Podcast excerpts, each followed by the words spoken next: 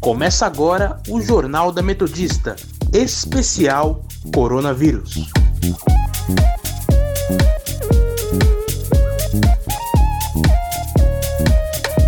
Eu sou Luciana Kim. E eu, Amanda Caires. Está começando o Jornal da Metodista especial sobre o coronavírus. Estamos aqui para informar você das principais notícias de hoje, terça-feira, dia 5 de maio de 2020. Se você quiser nos seguir, acesse nosso Instagram, arroba portalrronline ou arroba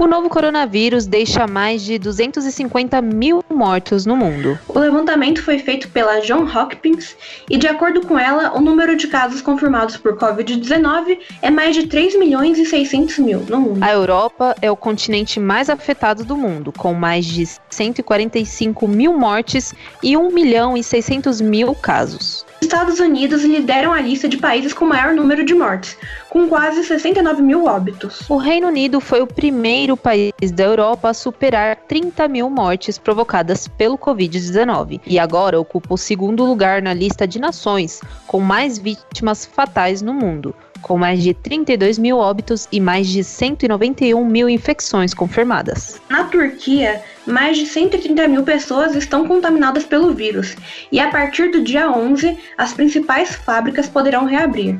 As regras de contenção também serão relaxadas entre maio e julho no país. A Organização Mundial da Saúde encorajou os países a buscarem casos suspeitos da doença em registros feitos a partir do fim de 2019, depois que um hospital francês detectou um caso da doença ocorrido em 27 de dezembro.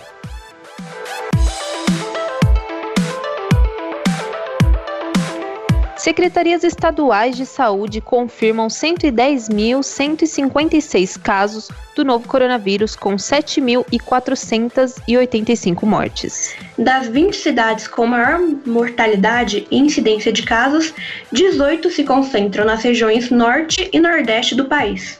O estado de São Paulo é o epicentro da pandemia no país e registram mais de 32 mil casos e 2.654 mortes. Devido ao maior número de óbitos, nove estados estão na lista de prioridades do Ministério da Saúde, e são eles: São Paulo, Rio de Janeiro, Ceará, Pernambuco, Amazonas, Pará, Maranhão, Bahia e Espírito Santo.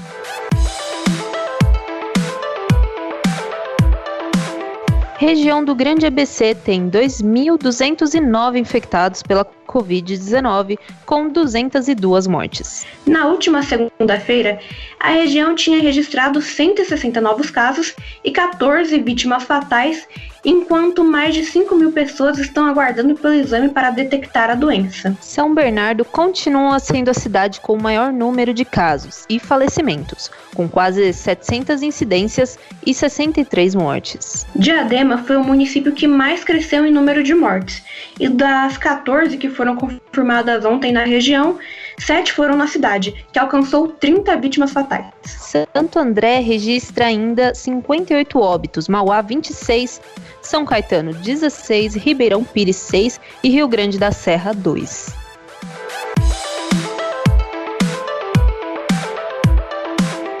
68% dos paulistanos classe A, B e C apoiam as ações do governador do estado, João Dória, e do prefeito da capital, Bruno Covas, no combate à pandemia do novo coronavírus.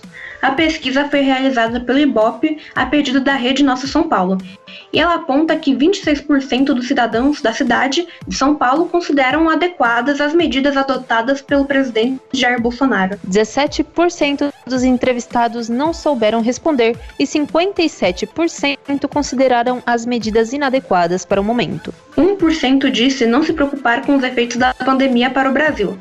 Já 49% das pessoas, o maior receio é sobre a economia. E para 35% é sobre a possibilidade de aumento da desigualdade social. 40% não souberam opinar a pesquisa se aprovam ou não as medidas adotadas pelos vereadores eleitos. E 34% não se sentiram capazes de avaliar essa questão. O levantamento Viver em São Paulo, especial pandemia, foi realizado entre os dias 17 e 26 de abril com 800 internautas de 16 anos ou mais das classes A, B e C, e tem margem de erro de 3 pontos percentuais.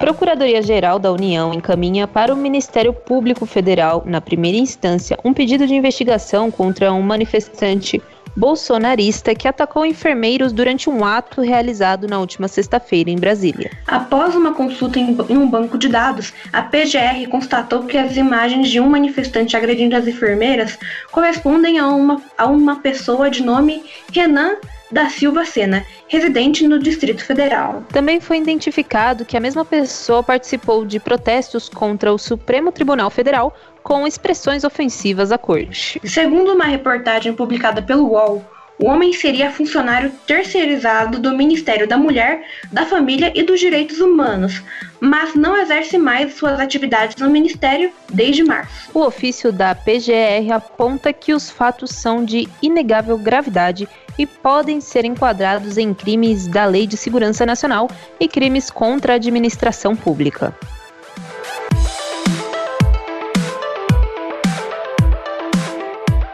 Um dia após Rolando Souza ser nomeado como novo diretor-geral da Polícia Federal, o presidente Jair Bolsonaro nega que haverá interferência no órgão de investigação e se exalta com os jornalistas no local. Ele gritou cala a boca três vezes quando foi questionado se havia determinado a troca do superintendente do Rio de Janeiro, em frente ao Palácio da Alvorada. Depois, ele deixou o local sem responder perguntas. Souza foi nomeado e tomou posse ontem, no mesmo dia como uma das medidas do cargo, ele mudou o comando da Superintendência da Corporação do Rio de Janeiro, local de interesse do presidente e dos filhos. O antigo superintendente do Rio, Carlos Henrique Oliveira, foi convidado para assumir a posição executiva da PF, o que coloca como o número 2 do novo diretor. A promoção foi vista por delegados como uma forma estratégica de trocar o comando da Polícia Federal no Fluminense. A troca será investigada pela Procuradoria-Geral da República para checar se há movimentos indevidos na nomeação e será analisado em inquérito já aberto pelo ministro do Supremo Tribunal Federal, Celso de Mello.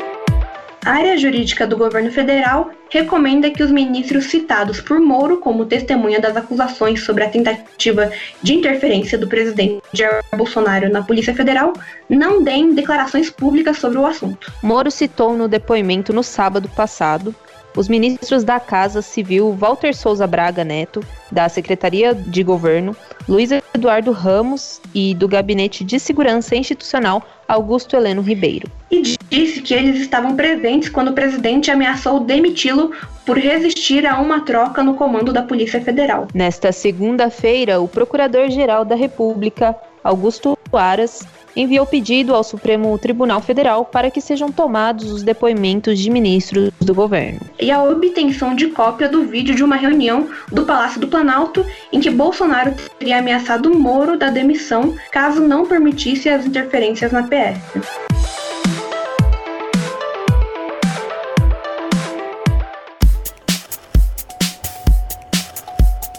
Hora da prestação de serviço.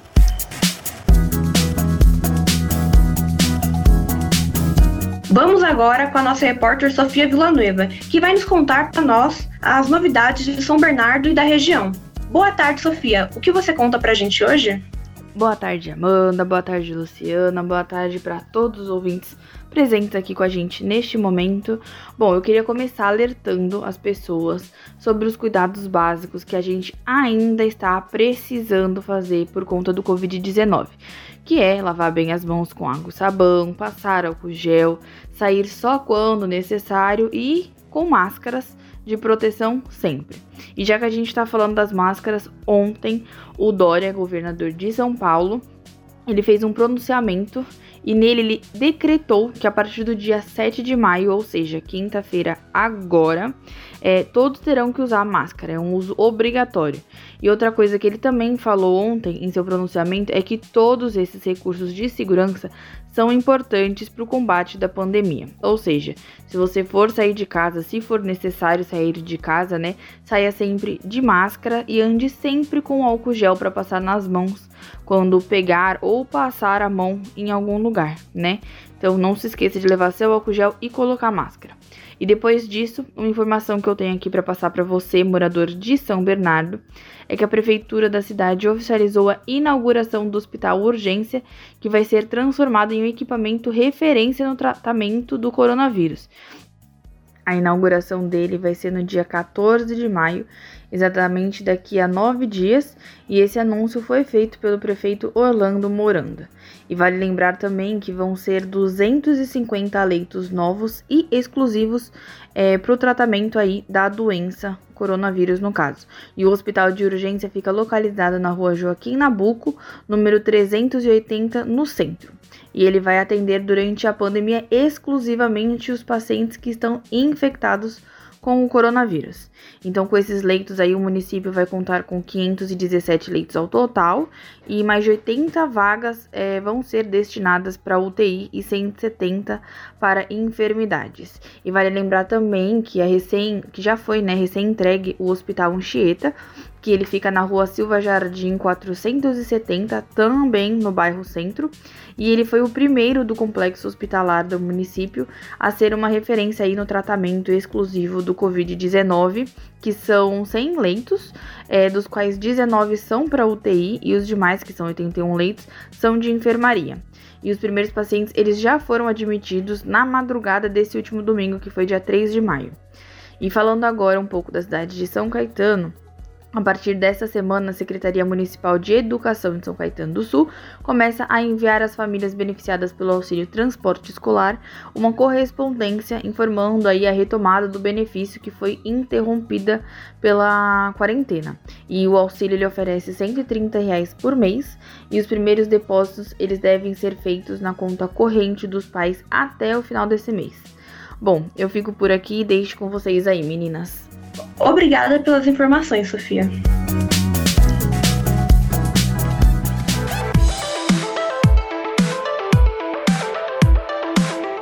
Lockdown começa em quatro cidades da Grande São Luís, no Maranhão.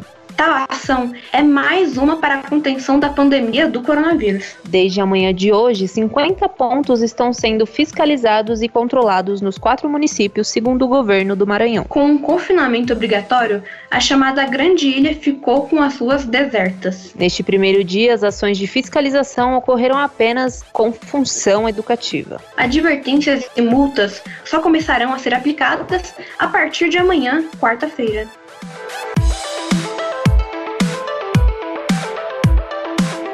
Prefeitura de São Paulo amplia bloqueios de avenidas nesta terça-feira. O objetivo desta ação é estimular a população a aderir ao isolamento social e impedir o avanço do novo coronavírus. Entretanto, as interdições acontecem em vias importantes de toda a região da capital e acabam provocando congestionamentos. Segundo a CET, a partir dessa terça, os bloqueios serão operacionalizados entre as 6 e 10 da manhã. Apenas a faixa de ônibus estará liberada para a passagem dos coletivos, viaturas em serviço e prestadores de serviços da área da saúde. Na Zona Sul, os bloqueios estão na Avenida Moreira Guimarães com a Avenida Jurema, interditando a Rua Rubem Berta em direção ao centro e bloqueio complementar na Rua Luiz. Na Zona Norte, a interdição é na Avenida Santos Dumont com a Avenida do Estado, jogando tráfego para a pista lateral. E na Avenida Inajar de Souza com a Avenida Nossa Senhora do Ó. Na Zona Leste, o bloqueio estará na Avenida Radial Leste com o viaduto Bresser e na Avenida Luiz Inácio de Aranha Mello com a Avenida Francisco Falcone. E finalmente, na Zona Oeste, a interdição ocorre na Avenida Francisco Morato com a Avenida Morumbi tem bloqueio complementar na Rua Sapetuba com a Rua Martins. Existem também pontos de bloqueio para as ações educativas promovidas pela Secretaria da Saúde das 7 às 9 da manhã. Sendo eles na Avenida Engenheiro Armando de Arruda Pereira, na altura 5241, Avenida Santa Catarina, próximo à numeração 1500, e na Avenida Peri Ronchetti, na altura 900. Ciro Pessoa, músico fundador dos Titãs, morre após contrair Covid-19. Ciro morreu na madrugada desta terça-feira, aos 62 anos de idade. A confirmação veio por familiares e amigos, como Branco Melo e Sérgio Brito, que, junto a Tony Belotto, ainda fazem parte da formação do grupo. Abre aspas. Estou profundamente triste com a partida nessa madrugada do meu irmão, músico, poeta e primeiro grande parceiro, Ciro Pessoa. Foi dele a ideia de reunir os amigos compositores no começo dos anos 80 para fazermos uma banda de rock. E assim for formamos os Titãs. Fecha aspas, escreveu Branco Melo. Segundo Isabela Johansens, ex-mulher do músico, ele estava lutando contra o câncer e, entre indas e vindas ao hospital, acabou contraindo o coronavírus. Isabela ainda disse que o corpo será cremado e que assim que essa fase chegar ao fim, fará um grande show em homenagem a Ciro, pois era isso que ele queria. Além das composições com os Titãs, Ciro tem mais de 100 obras assinadas por ele, segundo o ECAD. O trabalho mais recente do músico foi com a banda Flying Share.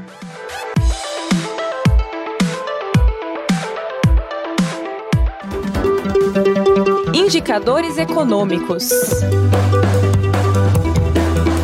O nosso repórter Felipe Laurindo vai nos contar como está indo o cenário econômico nessa pandemia do novo coronavírus. Boa tarde, Felipe. Quais são as informações de hoje e o que anda rolando na Bolsa de Valores? Boa tarde, Luciana, Amanda e ouvintes. O principal índice da Bolsa de Valores brasileira, a B3, opera em alta nesta terça-feira, mostrando recuperação após duas quedas consecutivas em meio a um ambiente mais favorável no exterior, enquanto a temporada de balanços trimestrais também continua sob os holofotes, com o resultado do Itaú Unibanco. Às 10h15 da manhã, o Ibovespa tinha alta de 1,73%, a 80.214 pontos. Atualmente está com 80.500 pontos, uma alta de 2,0%. Já o dólar passou a oscilar na véspera da definição da nova taxa básica de juros do país, atualmente em 3,75%. E dia de maior apetite por risco no exterior, com perspectivas de relaxamento das restrições nas primeiras economias por conta do coronavírus, embora os ruídos políticos domésticos sigam no radar dos investidores.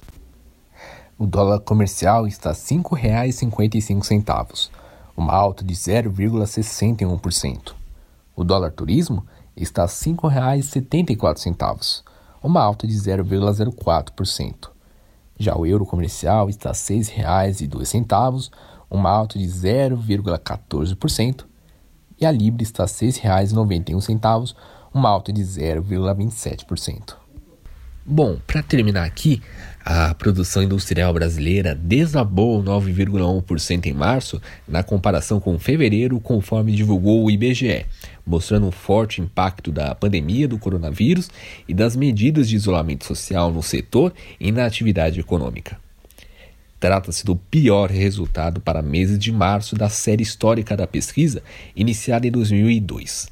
É também a queda mensal mais acentuada desde maio de 2018 11%, quando o setor foi afetado pelas paralisações provocadas pela greve dos caminhoneiros. Na comparação com março do ano passado, a queda foi de 3,8%, o quinto resultado negativo seguido nesta comparação. Por hoje é só, eu volto com vocês. Obrigada pelas informações, Felipe.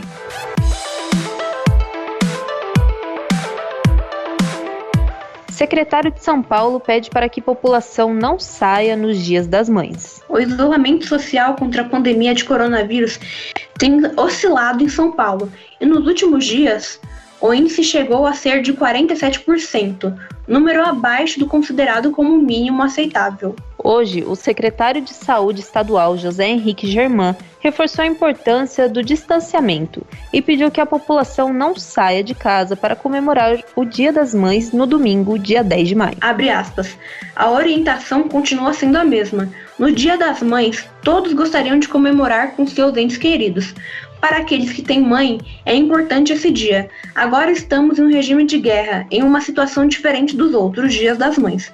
Fecha aspas, disse German. Ele ainda disse que nunca estivemos nessa situação e que acredita na criatividade das pessoas no sentido de que, mesmo em isolamento, ainda possa se comemorar o Dia das Mães de uma forma que seja suficiente para demonstrar o amor. A mesma orientação foi dada nos feriados da Páscoa e Tiradentes, e nessas ocasiões os números de isolamento foram de 59% e 57%, respectivamente. Em nenhuma das datas comemorativas, a taxa ficou acima dos 60%, índice considerado como ideal pelo governo paulista. O jornal de hoje não é só notícia ruim, não. Então vamos de notícia boa também. Agora, a boa notícia do dia. Pesquisadores israelenses conseguem isolar um anticorpo chave contra o novo coronavírus. A descoberta foi divulgada nesta terça-feira pelo Instituto para a Investigação Biotecnológica, órgão ligado ao Ministério de Defesa de Israel, e pode abrir um caminho para uma possível vacina contra a Covid-19. Em comunicado, o Instituto assegura que o anticorpo desenvolvido ataca e neutraliza o vírus nas pessoas doentes, mas não especifica se foram realizados testes em humanos. Os pesquisadores agora preparam uma patente para depois entrar em contato com empresas farmacêuticas, com o objetivo de produzi-la em escala comercial.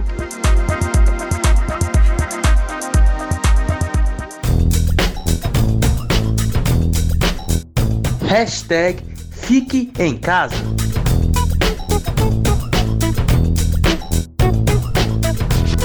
E as indicações de hoje estão um pouquinho diferentes. Depois da live do festival Radioca, que aconteceu no dia 30 de abril, Anélis Assunção canta músicas de seu pai Itamar Assunção, acompanhada por Curumim, no projeto Em Casa com a Sesc. A transmissão será feita no canal do YouTube do Sesc São Paulo às 7 horas da noite. Preta Gil, Linda Quebrada e Djonga conversaram com Didi Wagner. A live tem como tema a música como ferramenta de discussão de gênero e responsabilidade social e será transmitida às 8 da noite no canal do YouTube Festival Sarará. Agora, o grande destaque de hoje é a live Risadaria em Casa. Os comediantes Fábio Porchat, Leandro Assum, Marcos Luque e muitos outros farão stand-up direto de casa a partir das 9 horas da noite e também no YouTube no canal do Risadaria.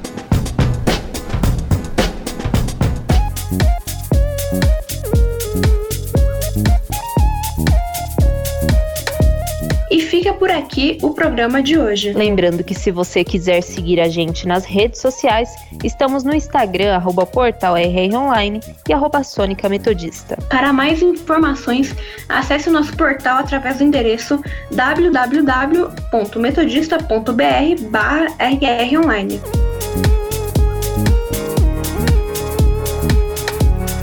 Contamos com a participação dos repórteres Felipe Laurindo e Sofia Villanueva. Trabalhos técnicos de Leonardo Engelman. Apresentação minha, Luciana Kim. E minha, Amanda Caires. Continue ouvindo a nossa programação e até amanhã.